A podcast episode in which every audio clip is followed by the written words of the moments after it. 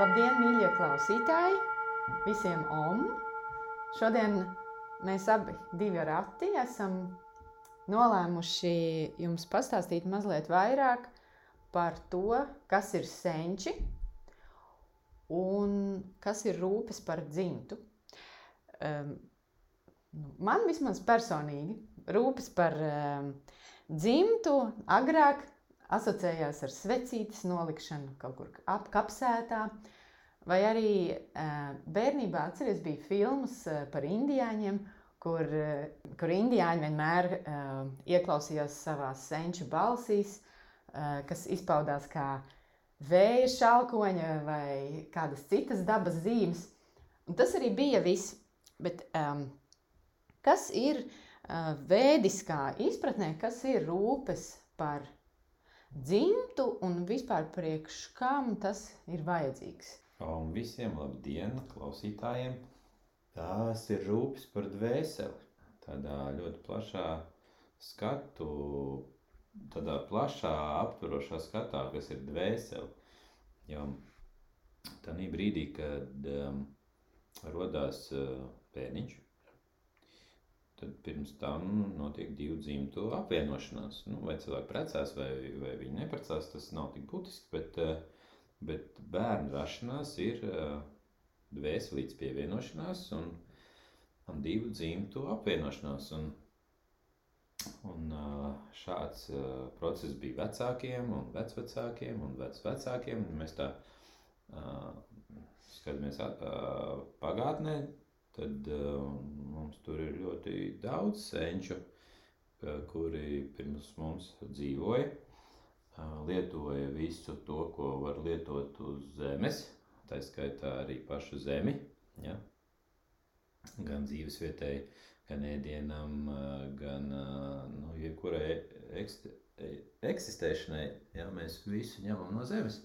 Nu, zemes, gaisa, ja? nu, domāju, tādā plašā mērogā no dabas. Un, un dzimta to visu mums ir nodrošinājusi, saglabājusi, cik nu varējusi, sabojājusi. Jā, kā, nu, kura, Nodevusi no paudzes uz paudzi. Jā, nodevusi no paudzes uz paudzi. Mm. Un uh, šeit mēs esam kā tāds uh, mūsu dzimtas gala produkts. Un visa mūsu dzīve ir saistīta ar dzimtu un tikai pateicoties dzimtai un pateicoties šim te dvēseles principam, mēs šeit eh, šobrīd dzīvojam. Un mūsu dzīve ļoti, ļoti saistīta ir ar to, kā pēc tam, kad mūsu dzimta nodzīvoja savu dzīvi fiziskā ķermenī, kā viņu dvēselītes jūtās pēc tam.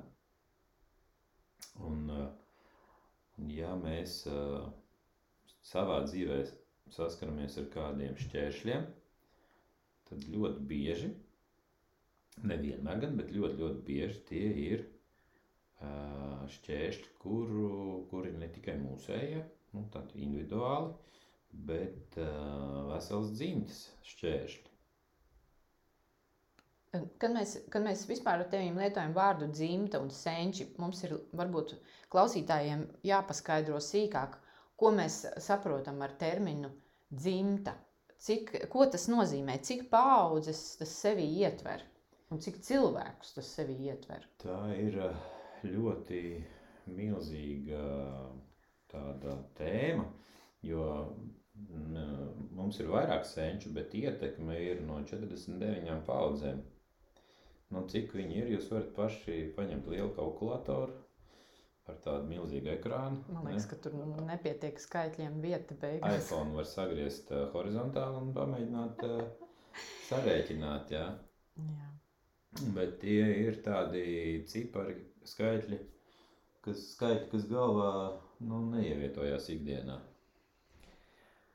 Un, uh, tas, kā viņu dvēselīts jūtās, uh, ir cieši saistīts ar visām mūsu dzīves uh, jomām. Tātad tas ir cilvēku cilvēku pūlis patiesībā, kas uh, stāv it kā aiz katra cilvēka. Pareizi tā es saprotu. Jā, nu, mēs neesam vieni pat tajā brīdī, kad šķiet, ka vairs neviens uh, nu, tā kā nav uh, vai nepalīdz, vai cilvēks palicis pavisam viens. Īstenībā tā nav, jo dzimta, viņas funkcija ir, ir ļoti, ļoti svarīga. Tā ir atbalsts, palīdzība, aizsardzība un, un, un tāda svētība tādā ziņā, ka atbalstīt cilvēka pirmsākumus, tur izveidot attiecības, nodibināt ģimeni, radīt bērnus, uh, karjerā, darbā, biznesā, veselībā, visur, visā šajās jomās ir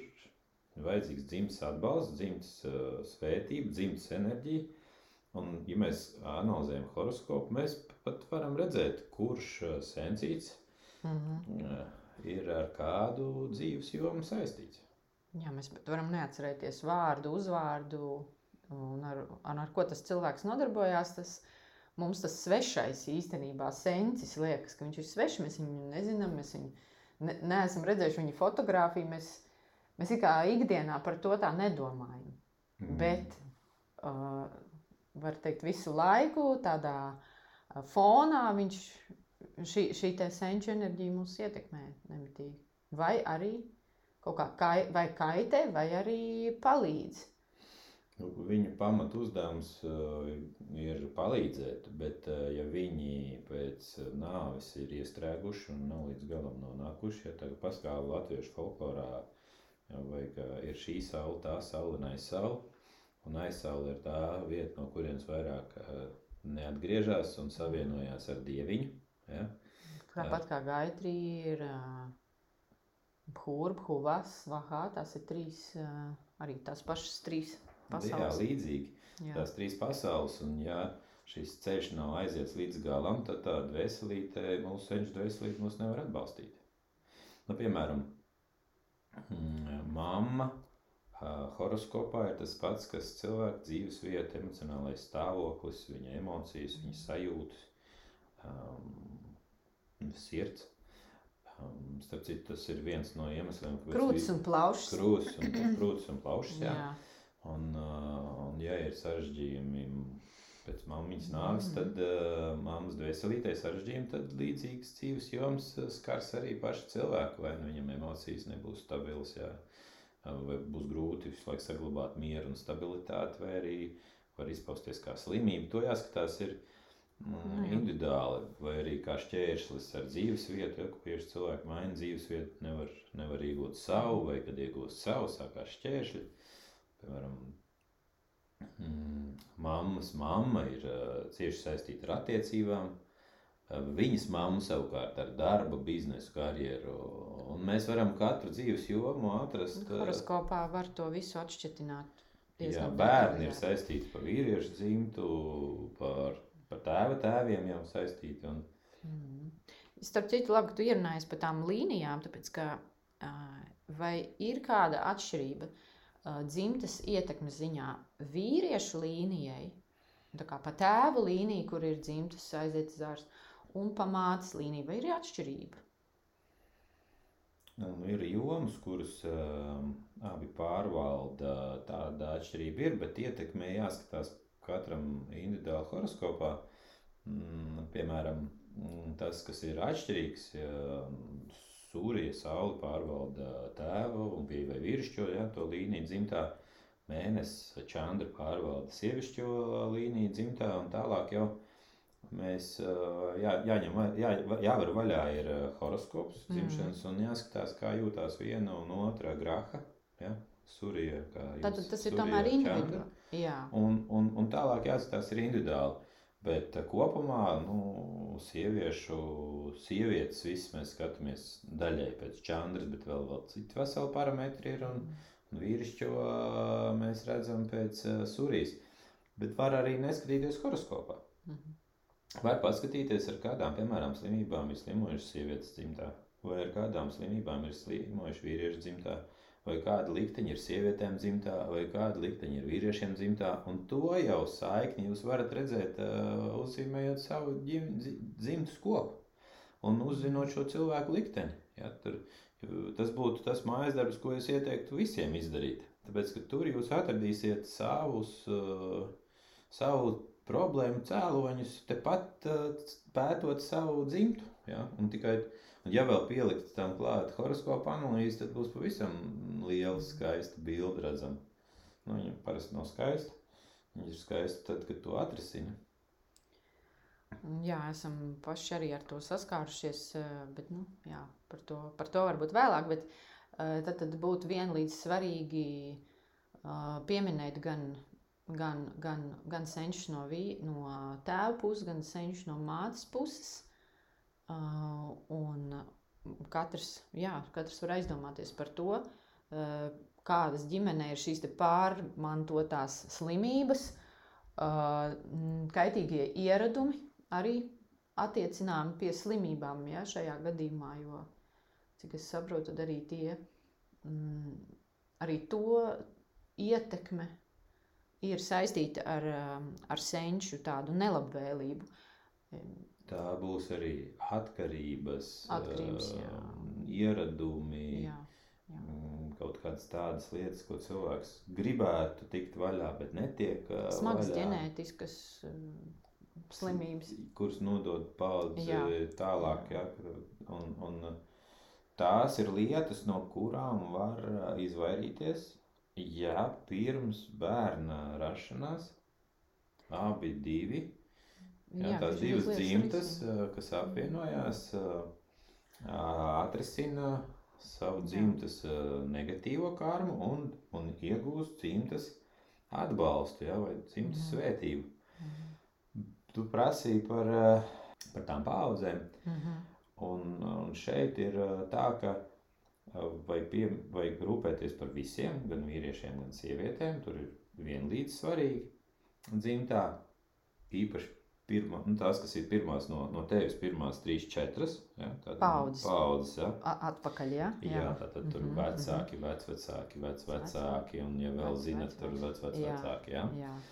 Bet, un tur vajadzētu uzzināt vārdus, un, un, un, un, un šajās te puģās, uh, homās uh, vai kādās citās upājās. Ja, tad veids, kā to risināt, tur būtu viņi jāpiemina pēc vārda, bet ja vārdus nezinu, tā arī citreiz gadās, ka nav saglabājušies uh, arhīvi, ja, albumi, nav neviens, kas to var pateikt vairs. Mhm. Varbūt, ja, tad uh, nevajag uh, izsamist, uh, vajag rādniecisko saikni pie, pieminēt. Ja. Bet, ja runājam par visām 49 paudzēm, tad tā pirmā esmu tā kā, ir pats cilvēks, tā kā es vai tu. Mhm. Un tad tālāk aiziet skaidrs Mhm. tālāk. Un tur ir uh, senatnē izveidojies tāds, uh, tāda kolektīva, apzināta uh, sankalpa, sankalpa tāds nodoms, ja, Mhm. kur, um, kur uh, savācās uh, visi un nolēma, ka, ka vīriešiem vieglāk ir tur tādus darbus darīt, un sievietēm vieglāk padodas citus darbus darīt. Nu, un tad uh, mantras puģis un, un tur homs taisīt. To, to vīrieši te uzņēmās uh, veikt uh, ne tikai priekš sevis, bet arī priekš visām savām sievietēm. Un tad bija tāda milzīga kolektīva upāja, lai to iedarbinātu. Un, un tas jau ir nu, ļoti, ļoti sen noticis. uh, Un no tā brīža, kad vīrie, vīrieši pārņēma to upāju stafeti, tas nenozīmē, ka sievietes nevar veikt upājas. Tas Mhm. nekad tā nav bijis. Tas vienkārši tādā tradīcijā ir iegājies, ja, ka tad, ja vīrietis veic upājas priekš dzimtas, tad viņš var arī pievienot klāt sievas uh, dzimtu 49 paudzēs. Un caur tiem visiem vīriešiem tajā dzimtā saņem visi, visi ja, tā kā tie senči tā kādreiz bija dzīvojuši. Tad arī šajā gadījumā, ja mēs pēc tam 49 paudzēm katrā paudzē pavarojam pašu galveno sensi, ka vīriešu līniju, tad caur viņu enerģiju prāna nonāk pie visām sievietēm, pie visiem citiem vīriešiem, pie visiem tur brāļiem, māsām, brālēniem, māsīcām, visiem, kas uh, onkuļiem un tantēm, visiem pārējiem, kam, kam, kur ir tā, sai, tā radnieciskā saite, kur ir tā karmiskā saite, kas ir jāatrisina. Mhm. Uh, Tad ir vēl tāds jautājums, droši vien klausītājiem arī iespējams radās tāds jautājums, kāpēc, kāpēc mēs tieši tagad par to sākām runāt, un, uh, un kad ir vispār jārūpējas par senčiem? Visu cauru gadu, vai tas ir tikai kaut kāds noteikts posms, uh, kad tas ir jādara? Ir īpašas dienas cauru gadu. Jā, tā tad Amavasis un Pūrnims ir cauru gadu. Mm -hmm. Tas, bet ir arī citas dienas, kad var veikt Mm -hmm. uh, upājas dzimtē.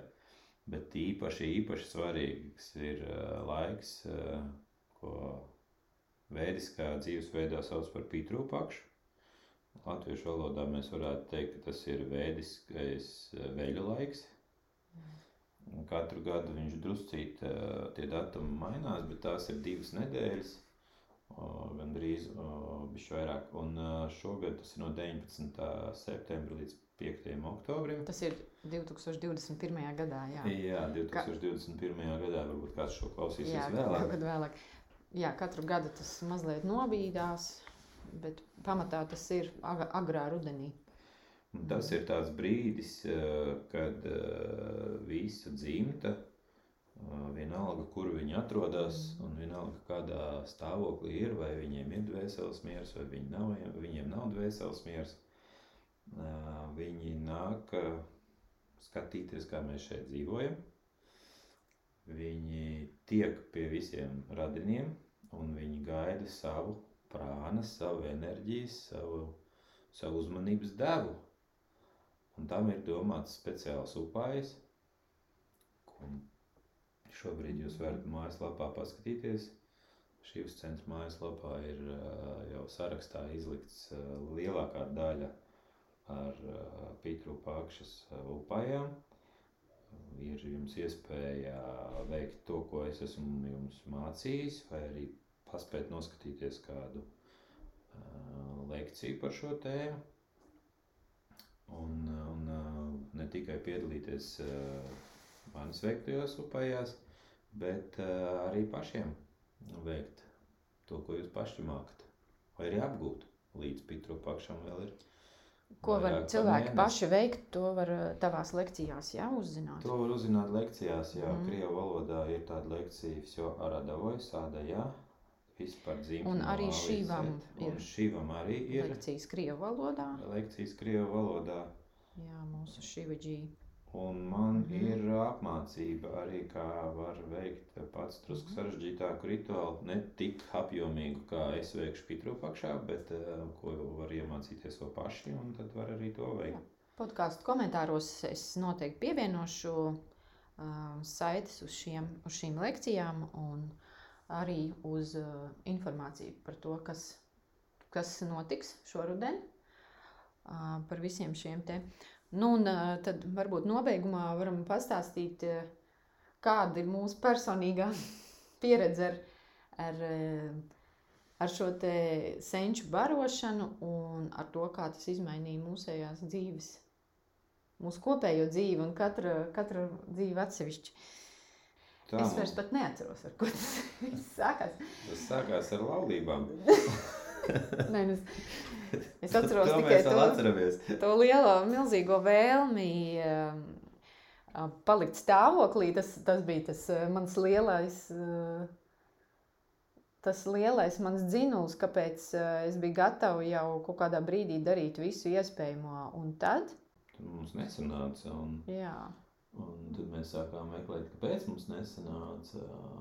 Mēs meklējām to ar, ar Šivanādī palīdzību, gājām pie Šivas uz konsultāciju. Katru reizi, kad pie šīs konsultācijā bija, Jā. viņš pastījās mūsu horoskops un teica, tā, a jums vajag.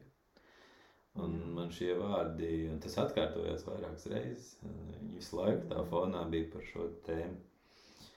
Un tad mēs nolēmām, ka mums vajag tā kā atrisināt, ja jau šobrīd nesanāk, tad ir jāatrisina nu, tā fundamentāli.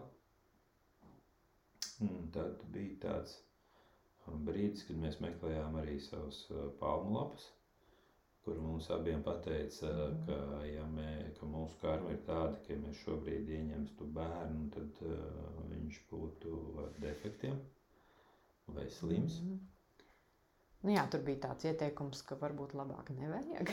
Arī līdzīgi. Un iedeva ļoti daudz upais, kurus mēs arī veicām. Un tad pēc kāda laika mēs uh, atradām vēl, meklējām tālāk, gribējām tā kā līdz galam to atrisināt. Ja nu ne šitai dzīvē, tad varbūt, lai nākošajā nebūtu tāds problēmas.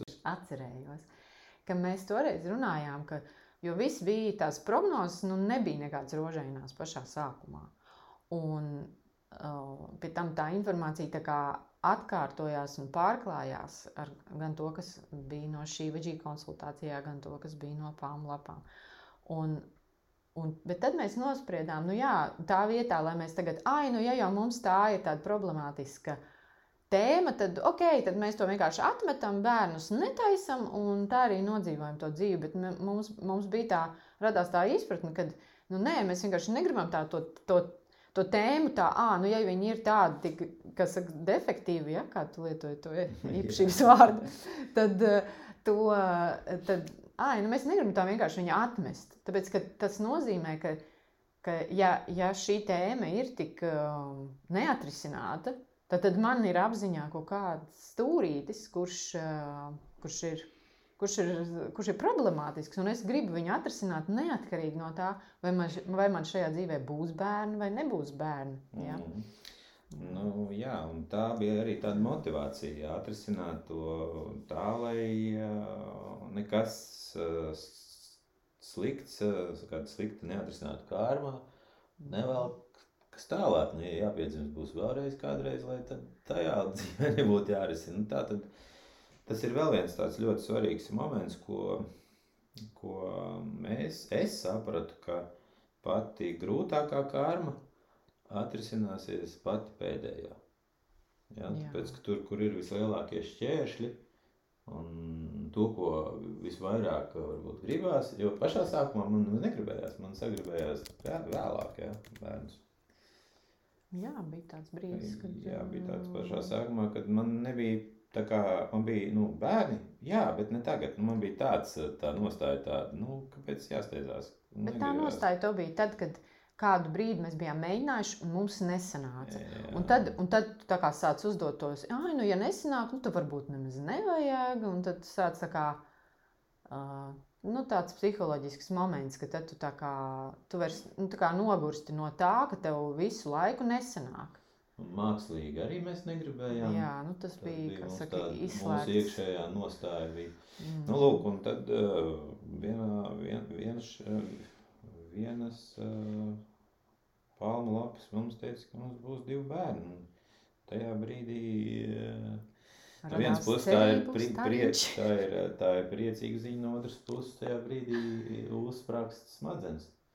Tāpēc, ka, nu, mēs jau tā zinām astroloģijā divi. Nu, un mēs jā. savus horoskopus ļoti labi nu zinām. Nu, un, un, un pilnīgi skaidrs, kāpēc sākumā un kāpēc šī tā teica, un kāpēc bija nu, vienas lapas un otras lapas arī teica to pašu, un tad vēlāk citas saka pavisam citu. No vienas puses man forši ir, šķiet, ka kaut ko es atrisināju, no otras puses ir tāpat fonā tā, tā tēmā, ja nu nē, es līdz galam visu atrisināju. Mm. Nu, lūk, un, un šeit uh, mēs ķerāmies uh, risināt gan bērnu kārmu, gan dzimtas kārmu. Veicām visas nepieciešamās upaies, gan viņa barošanu, gan paēdināšanu, mm. gan rūpes par dvēseles mieru, gan, gan par to, lai uzlabotu statusu. Un... Jā, mēs viņus arī turpinājām. Es mēs jau biju jau paliku stāvoklī.